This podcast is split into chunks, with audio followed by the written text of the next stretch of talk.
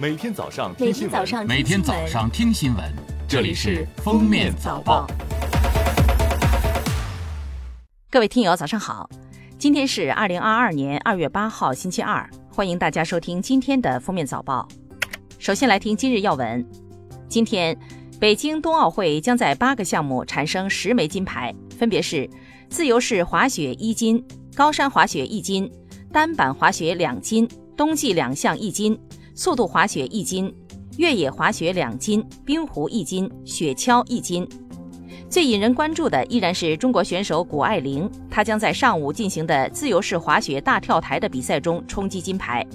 晚上，国家速滑馆将进行男子一千五百米的争夺，宁中岩有望冲击该项目的奖牌，甚至是金牌。同时，备受关注的日本选手羽生结弦将在花滑男单短节目中正式亮相。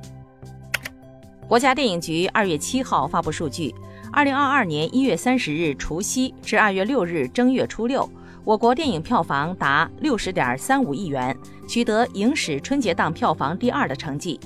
其中，《长津湖之水门桥》以二十五点二八亿元票房成绩领跑，《这个杀手不太冷静》《奇迹笨小孩》《熊出没》《重返地球》《四海》《狙击手》位列票房榜二至六位。近日，工信部等三部门发布关于促进钢铁工业高质量发展的指导意见。指导意见提出，利用综合标准，依法依规推动落后产能应去尽去，严防地条钢死灰复燃和以化解过剩产能复产。二月七号，全国妇联致电中国国家女子足球队，热烈祝贺中国女足获得二零二二年女足亚洲杯冠军。下面是热点事件。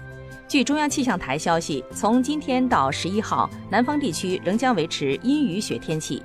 气温仍较常年同期偏低，需继续做好供暖、供电、供气、农产品供应等能源调度和物资保障工作，并防范对疫情防控的不利影响。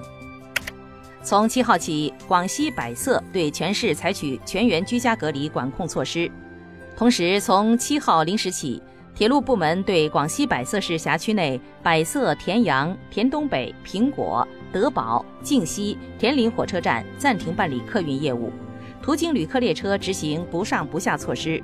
具体恢复日期根据百色疫情防控情况另行通告，请相关旅客及时调整出行计划。已购由以上车站出发或到达车票的旅客，三十日内均可办理退票。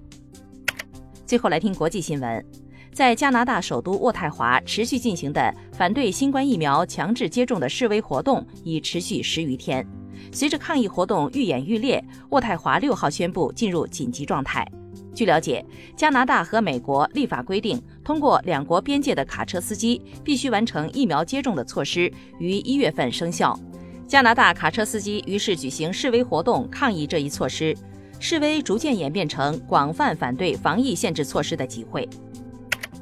根据意大利总理府法令，从二月七号开始，包括在校学生在内，所有未接种新冠疫苗的人，在与新冠阳性感染者密切接触后，隔离时间将从十天缩短到五天。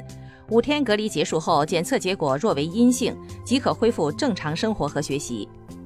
感谢收听今天的封面早报，明天再见。本节目由喜马拉雅和封面新闻联合播出。